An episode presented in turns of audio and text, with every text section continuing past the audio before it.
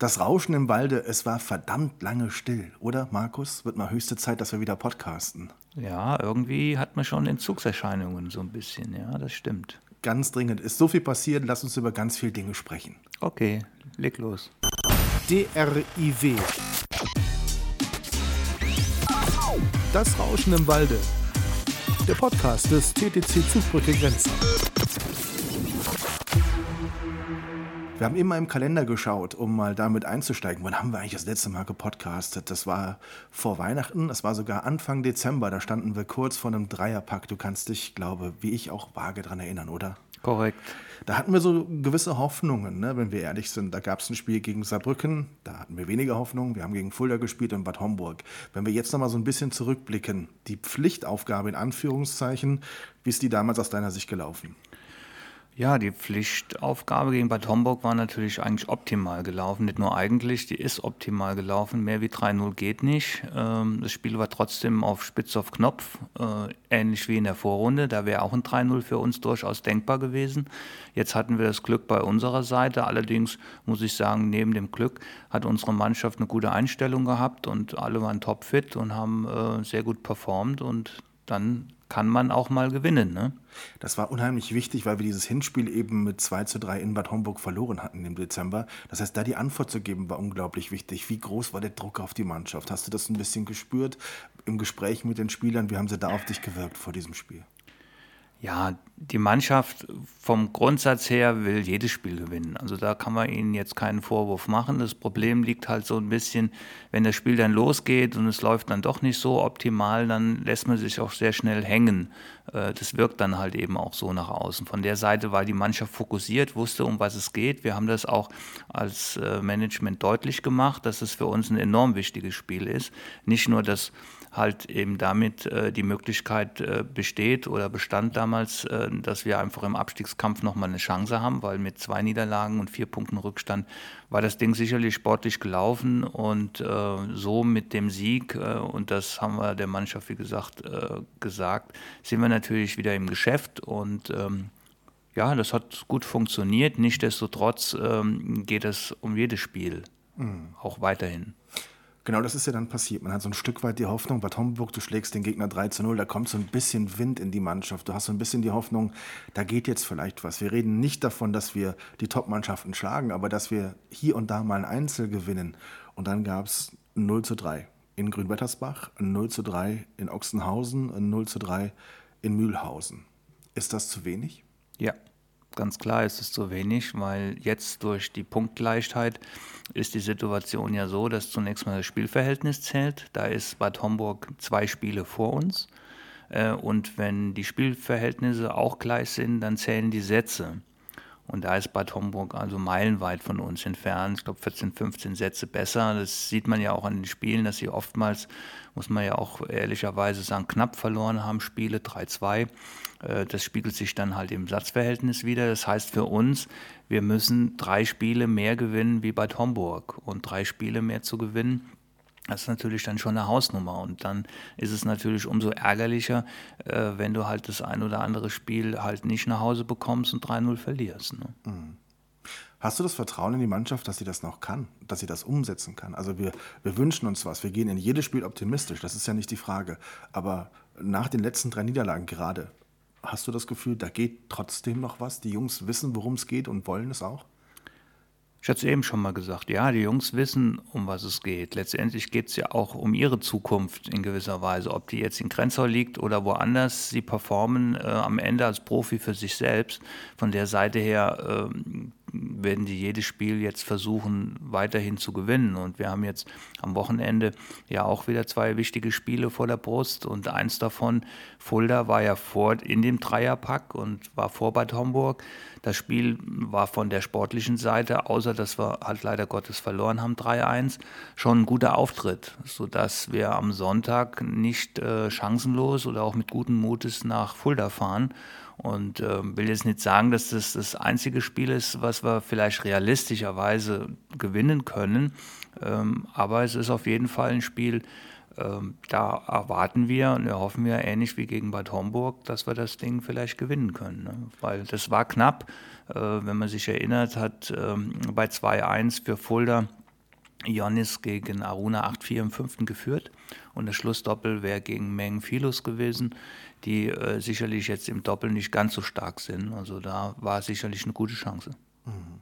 Lass uns dann gleich, wenn wir Sonntag schon abgehakt haben, auch über Freitag sprechen. Was erwartest du am Freitag? Wir schauen kurz in den Terminkalender. Ein Heimspiel, leider ohne Zuschauer nach wie vor, gegen Bad Königshofen. In Bad Königshofen hat es eine richtige Klatsche gegeben. Mhm. Also ich war jetzt selbst nicht mit, Olaf war mit und ähm, das war schon äh, recht deutlich. Also Bad Königshofen war vor der Saison auch eine Mannschaft, da hätte man denken können, okay, da geht vielleicht was. Ort, Kilian Ort, das Eigengewächs von Bad Königshofen, ist äh, viel verletzt, ähm, spielt auch öfters auch nicht. Ähm, die haben mit Zelko einen Spieler äh, behalten, der in der Saison davor 1 zu 14 gespielt hat, also keine gute Performance hatte. Äh, Salifu, Neuzugang von Neu-Ulm, kein schlechter Spieler, aber setzt sich im Prinzip auch nicht durch. Setzt man einen Glanzpunkt, hat er auch diese Saison, glaube ich, gegen Grünwettersbach gemacht, hat er äh, zwei Spiele gewonnen, gegen Koschul und gegen Wangxi. Aber ansonsten ist es für ihn schwer. Und Bastian Steger ist, wenn man vom Papier her schaut, wenn man von der Weltrangliste schaut, sicherlich nicht da, wo man äh, von vornherein sagt, das ist eine Nummer eins. Aber die Praxis hat halt gezeigt, A, dass er eine Nummer eins ist. Zelko hat positiv gespielt in der Vorrunde und damit, äh, und Ort, wenn er gespielt hat, auch gewonnen, ist es direkt eine Spitzenmannschaft geworden. Und so haben die uns letztendlich auch platt gemacht. Ne? Da war nicht viel drin. Äh, Robin hat, glaube ich, gegen Steger noch im ersten Satz ganz gut mitgehalten und ähm, aber Jonis hatte keine Chance und äh, Kara dann gegen Kilian Ort auch nicht. Hm. Und jetzt muss man am Sonntag, äh, am Freitag halt schauen, äh, wie die Mannschaft dann halt aufläuft. Aber klar, so ein Basti Steger kann vielleicht auch mal einen schlechteren Tag haben. Ähm, Kilian Ort weiß man nicht, ob er spielt. Er hat jetzt beim letzten Spiel nicht gespielt. Aber die Mannschaft ist schon recht kompakt. Ne? Und dann geht es auch darum, die Aufstellung ein Stück weit zu treffen. Das ist uns zuletzt nicht immer gelungen, ist auch immer schwierig. Wir sind auch in einer anderen Situation und Position, als der Gegner das ist. Aber wie, wie geht man so ein Spiel auch von der Aufstellung her an? Also äh, redet ihr dann viel gemeinsam darüber, was ihr machen wollt und wie man es am besten treffen könnte? Also wir vom Management, also Olaf Annette oder ich, halten uns da grundsätzlich raus. Hm. Das ist Sache des Trainers mit der Mannschaft. Ähm, der Trainer gibt da eine entsprechende Aufstellung vor. Äh, gibt sicherlich auch mal die ein oder anderen Vorschlag von meiner Seite, ähm, der passt mal oder der passt auch nicht. Ähm, und er spricht halt mit der Mannschaft. Aber mm, es ist halt sehr, sehr schwierig. In anderen Teams ist halt irgendwo die, die Nummer eins gesetzt. Das war, muss man sagen, in den letzten Wochen durchaus bei uns Janis. Mhm. Er hat die letzten Wochen sehr, sehr gut gespielt und hat sich so ein bisschen auch von den anderen, zumindest vom, vom Gefühl her, als äh, Nummer eins rauskristallisiert. Äh, Aber nichtdestotrotz, ähm, die Aufstellung ist schwierig. Ich meine, gut, bei Bad Königshofen kann man davon ausgehen, dass ähm, Bastian Steger einspielt. Das ist, denke ich mal, relativ einfach. Äh, von der Seite muss man da halt nur äh, überlegen, wer halt gegen wen äh, aus Sicht der Spieler. Da denke ich, sind die Spieler auch ein bisschen gefordert, ihr Gefühl zu sagen, wie spiele ich gegen den oder gegen den. Bei Fulda ähm, liegt es eigentlich auf der Hand, ähm, dass Fangbo auf zwei spielt. Äh, und sie tauschen halt des Öfteren Aruna und Philos. Mhm. Das ist natürlich jetzt spekulativ von auszugehen, dass, dass die jetzt wieder so spielen, Aruna auf 1 und Philos auf 3.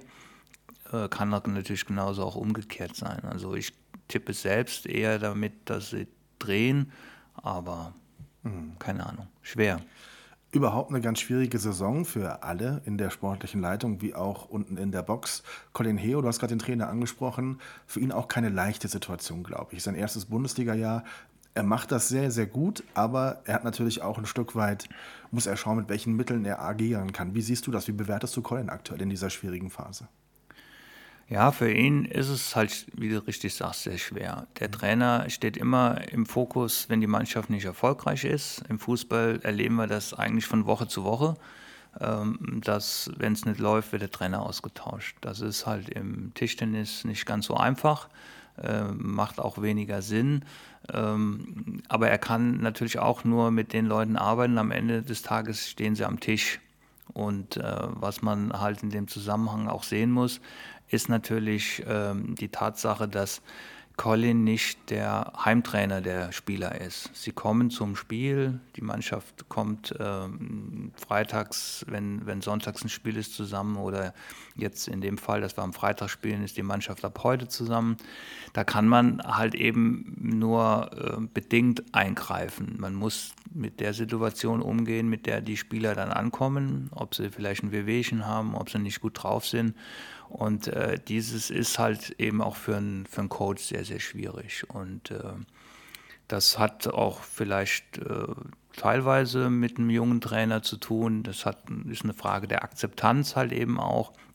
Aber das, das wird jetzt äh, in der Tiefe zu schwierig sein, darüber zu spekulieren. Was wir halt festgestellt haben für den Standort Grenzau, ganz klar, dass diese Situation, die teilweise ein bisschen auch aus der Not geboren war, ähm, dass es einfach in Grenzau muss eine Trainingsgruppe sein. Das heißt sicherlich jetzt nicht äh, direkt, dass alle Spieler, die in Grenzau spielen, müssen auch äh, gleichbedeutend wie früher nach Grenzau ziehen. Dieses Schwarz und Weiß gibt es heute nicht mehr in der in der Situation des Profisportes.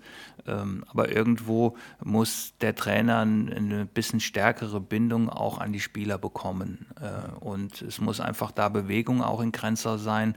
Äh, das haben wir die letzten Monate auch gemerkt, dass das wichtig ist. Äh, das ist auch eine Rückspiegelung aus, aus der Szene, dass Grenzau zwar einen immer noch sehr, sehr guten Ruf hat, aber sich halt irgendwo aus verschiedensten Gründen so ein bisschen vom internationalen Parkett verabschiedet hat. Also ist nicht mehr so als Verein im Fokus für die neuere Generation. Das ist ein Verein, da musst du unbedingt hin. Man hat jeder irgendwo schon mal gehört, ähm, aber so langsam kommt ja auch die Generation der Spieler, die wissen nicht mehr, dass Grenzer deutscher Meister war oder was mhm. auch immer. Für die ist das ein ganz normaler Club, der seit Jahren gegen den Abstieg spielt. Und das ist für den einen oder anderen jungen Spieler äh, natürlich der Gedanke, da kann ich als Sprungbrett äh, vielleicht reinkommen, als in eine etablierte, aber viel mehr auch nicht. Und äh, wir müssen einfach den Standort da in der Szene, in der internationalen Szene wieder ein bisschen mehr verankern und ähm, das hat halt eben dann auch dazu geführt, ähm, was ja jetzt auch ähm, öffentlich ist, dass wir halt die Gelegenheit ergriffen haben, uns ähm, da halt mit Bobo Krütsch halt äh, kurz zu schließen, nachdem er halt äh, oder es öffentlich wurde, dass zum Ende der Saison in Saarbrücken halt Schluss ist. Ja, und das Ergebnis haben wir ja gelesen reden wir gleich natürlich auch noch drüber. Lass uns noch mal ganz kurz ins Hier und Jetzt gehen. Äh, Tischtennis unter Corona-Bedingungen bedeutet, wir, wir, wir können spielen, wir dürfen spielen. Das ist ein Stück weit ein Privileg gegenüber allen, die es eben nicht dürfen. Wir müssen aber eben auch ohne Zuschauer und damit auch ohne Einnahmen spielen. Nach wie vor eine unfassbar schwierige Situation, die irgendwie so zur Realität geworden ist. Oder man spricht irgendwie gar nicht mehr drüber, aber eigentlich ist es ja ein untragbarer Zustand. Wie, wie geht es uns gerade als Verein auch mit der Situation? Also uns geht es als Verein deswegen gut, weil unsere Partner und Sponsoren äh, einfach in der Situation zu uns stehen. Ob das Lotto Rheinland-Pfalz ist, die Harrenburger, äh, die Wepa, Paulus und Tewald. Ausrüster. Ähm, Ausrüster, Butterfly, ähm, alles ähm, haben teilweise auch ja selbst in ihrem Unternehmen mit der Problematik zu kämpfen. Ähm, und ähm, da ist es natürlich aller Ehren wert, dass sie uns da weiterhin unterstützen und das hilft uns in gewisser Weise. Aber die Zuschauer, auch letztendlich die Einnahmen, auch wenn es bei uns ähm, anders ist wie im Fußball von, von der Anzahl der, der Zuschauer. Aber das ist schon in der Proportion gesehen auch ein ganz äh, harter Einschnitt in unsere finanzielle Seite, ganz klar. Wir haben vor der Saison auch gar einen Ticken mehr Dauerkarten verkauft als äh, in der Saison davor. Ähm, aber die Dauerkarteninhaber haben drei oder vier Spiele mhm. letztendlich gesehen und ähm, da muss man sicherlich am Ende des, äh, der Saison auch reagieren oder man geht jetzt auf, wir haben ja nur noch zwei Heimspiele, das heißt am Freitag und dann in zwei Wochen zu Hause gegen Düsseldorf. Da ist nicht mit zu rechnen, dass Zuschauer äh, zugelassen sind. Das heißt, wir müssen dort sicherlich auch äh, den Karteninhabern in irgendeiner Form ein Goodie geben, was und wenn es halt ein Bonus für nächste Saison ist, geht zu Lasten äh, der, der Einnahmen. Das mhm. ist schwierig. Mhm. Ja. Und dann stecken wir mittendrin im Abstiegskampf. Da haben wir eben schon drüber gesprochen. Ohnehin auch eine Drucksituation. Jetzt haben wir Anfang Februar. Das heißt, im Tischtennis werden gerade Gespräche geführt für die neue Saison. Und worüber sprechen wir gerade? Das wissen wir eben noch nicht. Äh, wenn du es mit, deiner Insider, mit deinem Insiderwissen ein Stück weit einordnest, wie steht es denn gerade um Auf- und Abstieg, um zweite Bundesliga, um unsere Position in der TTBL? Also, wie, wie ist die Situation, die aktuelle? Ja, die Situation ist natürlich genauso vertrackt wie, wie die Weltsituation. Allerdings ähm, ist es so, dass wenn man jetzt den aktuellen Lockdown betrachtet, der bis 10. Februar geht und die Presse heute oder die Tage beobachtet, muss man davon ausgehen, dass es im Wesentlichen auch nochmal verlängert wird, ohne dass sich nennenswert irgendwas verändert. Und bei den äh, in den letzten Wochen spielt eigentlich der Sport die Sporthalle oder der Breitensport überhaupt keine Rolle. Also der wird noch nicht mal, ich sag mal, in so einer äh, Corona-Verordnung erwähnt. Es ist einfach selbstverständlich, dass das nicht stattfindet. Also davon muss man ausgehen, dass das auch zunächst mal die nächste, nächsten 14 Tage so sein wird. Dann haben wir schon Ende Februar. Und ähm, inwieweit äh, sich eine gewisse Normalität abzeichnet und die Hallen vielleicht wieder geöffnet werden. das ist die Grundlage des Spielens für, für alle Mannschaften. Und letztendlich ab zweite Bundesliga ist im Tischtennis irgendwo Amateursport. Deswegen spielt auch die zweite Bundesliga nicht. Und so, wie man jetzt so hört, äh, geht so ein bisschen in die Richtung, dass die ähm, Verbände, also man muss unterscheiden zwischen dem Bundesverband, also Deutscher Tischtennisbund, das ist zweite Bundesliga bis Oberliga, und die Landesverbände dann abwärts bis zur dritten Kreisklasse, ähm, dass es wohl so aussieht, dass man bis Ende Februar entscheiden will, ob es überhaupt noch möglich ist, die Runde fortzusetzen. Es ist, die Situation ist ja die, dass man sich schon im November dazu entschieden hat, keine Vor- und Rückrunde zu spielen, sondern nur eine einfache Runde. Das heißt, bisher haben Vereine in der Vorrunde eine gewisse Anzahl von Spielen gespielt. Da gibt es welche, die haben erst zweimal gespielt, es gibt welche, die haben schon sechsmal gespielt von zehn Spielen. Ähm, und in der Rückrunde wird jetzt nur noch das Spiel gespielt, was in der Vorrunde nicht zum Tragen kam, also eine Einfachrunde. Ähm, da will man aber halt versuchen, dass man diese Einfachrunde auch sinnvoll zu Ende bekommt. Und ähm, es steht jetzt so im Raum, dass die Verbände sagen, wir spielen jetzt nicht bis Juni, was theoretisch ja denkbar ist, mhm. sondern ähm, um halt diese einfache Runde zu Ende zu spielen, das geht Maximum bis Mitte Mai. Ende Mai ist Wechseltermin, organisatorische Dinge für die neue Saison. Und wenn wir jetzt Ende Februar nicht das Gefühl haben, dass es im März losgehen kann oder Ende März, dann haben wir kaum noch äh, Möglichkeiten, alle Spiele abzuwickeln. Und äh, nur ein, zwei Spieltage zu spielen, um mindestens 50 Prozent der Hälfte gespielt zu haben, das ist keine Option, weil damit am Ende über eine Quotientenregelung halt einfach Ärger im Haus steht. Weil da mhm. sagt der eine, ich habe erst zweimal gespielt, jetzt wird irgendwas hochgerechnet und steigt dann deswegen ab oder auf. Mhm. Also lange Rede, kurzer Sinn. Also langsam ist die Entwicklung da, dass wohl Ende des Monats eine, eine Entscheidung fällt. Und äh, die Entscheidung hängt halt eben an der Öffnung der Hallen. Ähm, weil ich kann ja auch nicht, wenn die Halle aufgeht, am nächsten Tag spielen. Ich brauche ja auch wieder einen Vorlauf, 14 Tage, bis ich die Runde wieder starten kann. Heißt also irgendwo, und da gibt es schon die ein oder anderen Termine, wenn jetzt nicht bis, bis Mitte März die, die Hallen öffnen und im März gestartet wird, dann annulliert man. Mhm. Und annullieren der Liga bedeutet in dem Fall auch für die zweite Liga, das ist unser Rechtsverständnis, es wird auch so sein, dann gibt es keine Aufsteiger, weil mhm. es gab ja auch keine Runde.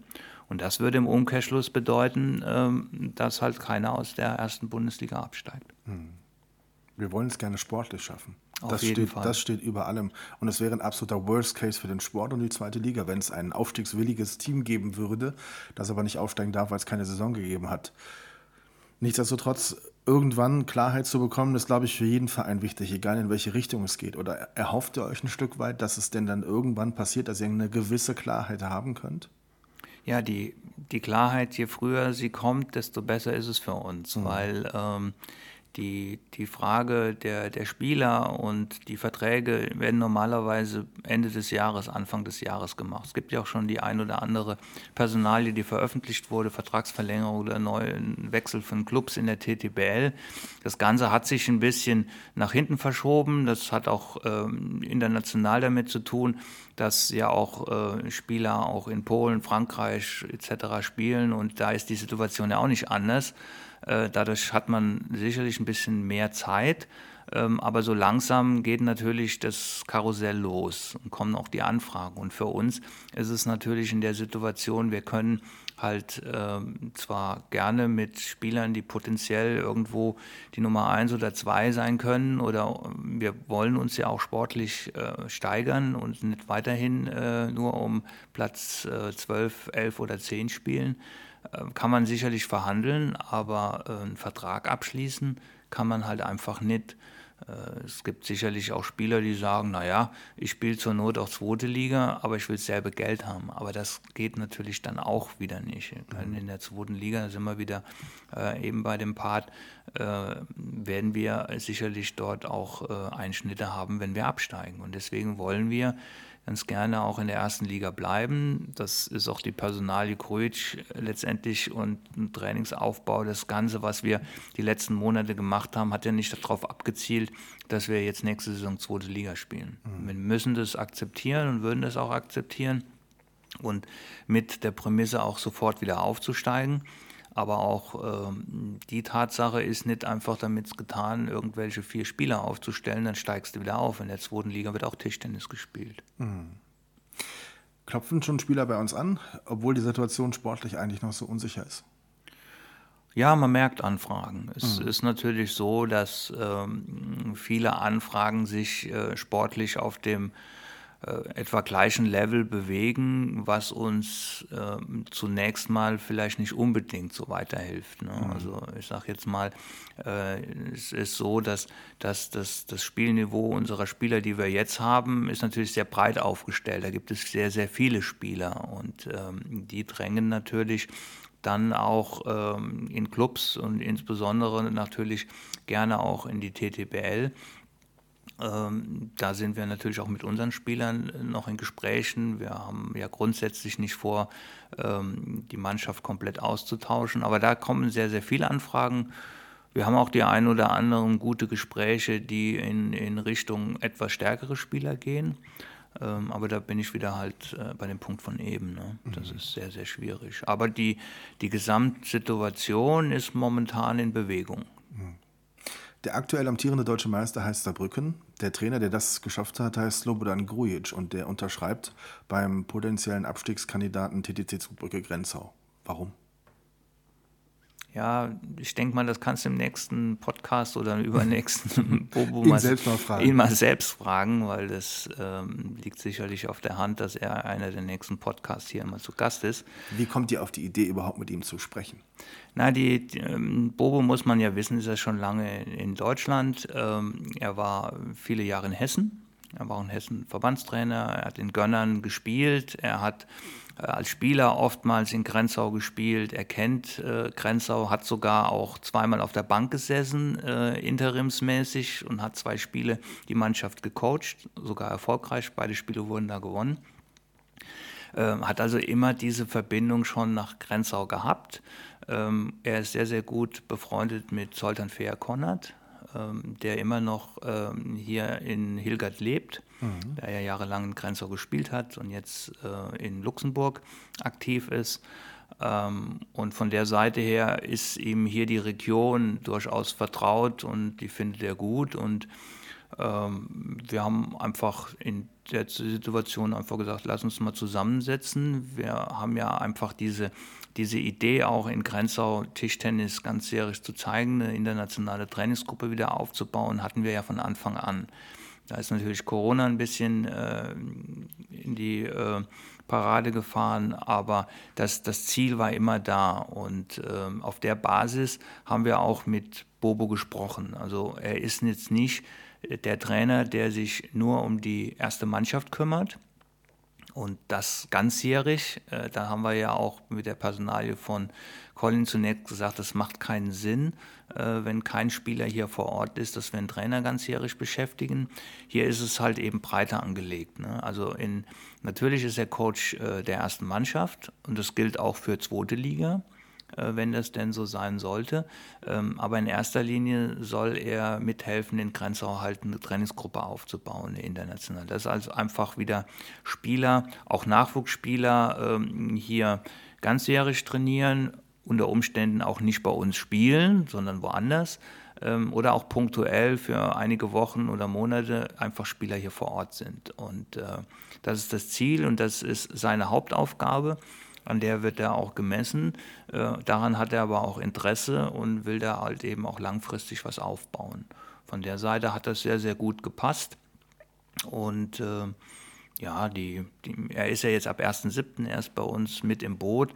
Ähm, aber wir sind eigentlich, äh, will nicht sagen täglich äh, am Telefonieren, aber irgendwo ist er da schon äh, voll im Thema drin, ähm, weil es fangen ja auch nicht äh, Spieler hier an zu trainieren. Am 1.7. fängt Bobo an, am 2.7. kommen die. Das muss man ja alles ein bisschen organisieren und schauen, welche Möglichkeiten sind da. Und äh, so hat sich das halt eben zusammengefügt. Ne? Aber war, wo seine erste Intention sich äh, bewegt, äh, überhaupt mit einem potenziellen Absteiger sich erstmals an den Tisch zu setzen, ähm, das muss er selbst beantworten. Mhm. Ihr habt im vergangenen Sommer Alexander Karakasevic verpflichtet. Das war eine Verpflichtung mit Ausrufezeichen. Da wusste man sportlich nicht genau, in welche Richtung geht die Reise. Ich glaube, bis heute kann man sagen, es war zu keinem Zeitpunkt der falsche Schritt, denn er hat diese Mannschaft bereichert, er hat den Stützpunkt, den Standort bereichert. Leider haben die Fans viel zu wenig von ihm gehabt, denn viele hätten ihn einfach sehr gerne gesehen und wir wissen alle, Kara liebt es, vor Zuschauern zu spielen. Diese Halle, das Gefühl zu haben, die Zuschauer stehen hinter einem, das ist das, was er braucht und was ihn auch ein Stück weit mehr motiviert. Diese Verpflichtung jetzt ist wieder ein Statement, aber mit einem ganz dicken sportlichen Ausrufezeichen. Zeigt das auf, dass der Standort Grenzau wie schon eigentlich immer gesagt, seit ihr am Ruder seid, gewillt ist, den Schritt nach vorne zu machen, zurückzukehren, nicht ganz nach oben, aber zurückzukehren zu einem Standort, der auch sportlich in der Bundesliga wieder eine Rolle spielen kann, unabhängig davon, dass immer auch die wirtschaftlichen Voraussetzungen dafür natürlich passen müssen. Aber ist das das Statement zu sagen, Leute, glaubt uns, wir haben was vor? Richtig. Also dafür sind wir angetreten, respektive in erster Linie Olaf Gstettner, mhm. dass er sich entschlossen hat, ähm, halt eben das Zepter in die Hand zu nehmen. Und ähm, das war ganz klare Ansage, dass man ähm, so sportlich oder von der Gesamtperformance halt eben nicht weitermachen kann. Ähm, nichtsdestotrotz hängt das an vielen verschiedenen Faktoren und an denen wollen wir arbeiten und haben uns dafür halt jetzt auch ein paar Jahre gegeben, um das sich anzuschauen. Und von der Seite her ist das ein ganz klar erklärtes Ziel, äh, Mittel, wenn nicht eigentlich kurzfristig, sich zu etablieren. Und wenn man auf die sportliche Seite nimmt, ist es ja auch so, wenn jetzt tatsächlich die Liga abgepfiffen wird und wir drin bleiben, dann ist die Situation ja in der nächsten Saison eine ähnliche. Und wenn man im Umkehrschluss davon ausgeht, dass Bad Hamm, die ja gerne oder signalisiert haben, aufsteigen zu wollen, muss man ja davon ausgehen, dass sie es dann im nächsten Jahr versuchen. Und äh, es gibt sicherlich noch ein, zwei andere Mannschaften, die durchaus ähm, wieder Interesse hätten, vielleicht nochmal hochzugehen. Das heißt, man muss davon ausgehen, dass in der nächsten Saison auch tatsächlich zwei Mannschaften absteigen. Mhm. Und wenn man sich jetzt äh, anschaut, wie die Liga sich bewegt, dann ist mal abgesehen von Düsseldorf, die irgendwo oben einsam ihre Kreise ziehen und Bad Homburg und wir unten, mhm. ähm, ist die Liga ja richtig, richtig spannend und ausgeglichen. Und da musst du dich dann auch erstmal etablieren, weil sonst sind wir nächstes Jahr oder dieses Jahr im November in derselben Situation. Aber das ist erklärtes Ziel. Dafür haben wir auch diesen Schritt mit Bobo ja auch gemacht. Das ist eine Ansage. Und wir erhoffen uns neben dem, dass er halt eine Trainingsgruppe aufbaut, äh, die Mannschaft führt, natürlich auch diese internationalen Kontakte die äh, wir halt eben so ein bisschen verloren haben. Ne? Und die sind natürlich für einen Colin auch schwer, weil er halt jung ist. Aber das ist halt einfach so ein Punkt. Der ist ganz klar erkennbar, den haben wir erkannt in den, in den letzten Monaten, dass halt äh, Grenzau wieder äh, dort einfach im Gespräch sein muss. Und die Personalie Kroic zeigt halt, dass da sofort Bewegung drin ist. Ne? positiv. Sehr, positiv, genau. Wir sind sehr gespannt auch auf den ersten Podcast mit Bobo dann. Das wird, glaube ich, sehr interessant sein, auch mit ihm über seine Motivation zu sprechen. Das war schon in der Pressemeldung unheimlich interessant rauszulesen und zu hören, was ihn motiviert, was ihn bewegt und dass er eigentlich jetzt schon anfängt, ne? schon mittendrin steckt, obwohl sein Vertrag im Sommer erst beginnt. Ja, er wird auch äh, im, spätestens zum 1. Mai hier wohnen. Mhm. Er hat eine Wohnung in Höckrenshausen schon, wird mit der Familie hier hinziehen. Also von der Seite her ist er äh, sofort mit im Boot und wie wir ihn jetzt einschätzen und äh, das sich ja jetzt auch ergibt, ist er gedanklich da schon mit am Plan, obwohl er erst ab 1.7. halt äh, offiziell startet. Und ähm, dann hat das schon, äh, sind die Rahmenbedingungen eigentlich ganz gut. Hm. Zum Abschluss, Markus, nochmal der Sprung ins Hier und Jetzt. Bad Königshofen und Fulda, wenn du dir was wünschen dürftest, wüsste ich, wie es klingen würde. Was glaubst du, was ist möglich? Was ist realistisch? Worum müssen wir ganz, ganz dringend kämpfen? Naja, letztendlich kommt es uns jedes Spiel an. Also wir sind schon mal froh, wenn wir ein Spiel gewinnen, weil das uns unter Umständen uns näher an Bad Homburg ranbringt.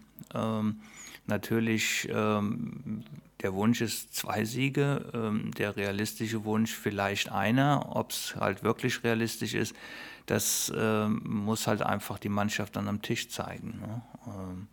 Aber umgekehrt muss man sagen, wenn das natürlich jetzt am Wochenende äh, wieder mit 0-3-0-3 oder 0-3-1-3 ausging, äh, dann wird es schon sportlich sehr, sehr eng. Ne? Danke für den Ausblick, danke für den Podcast, Markus. Wir sind gespannt, wie es weitergeht. Danke dir. Danke dir auch. DRIW. Das Rauschen im Walde der Podcast des TTC Zugbrücke Grenzen. Thanks.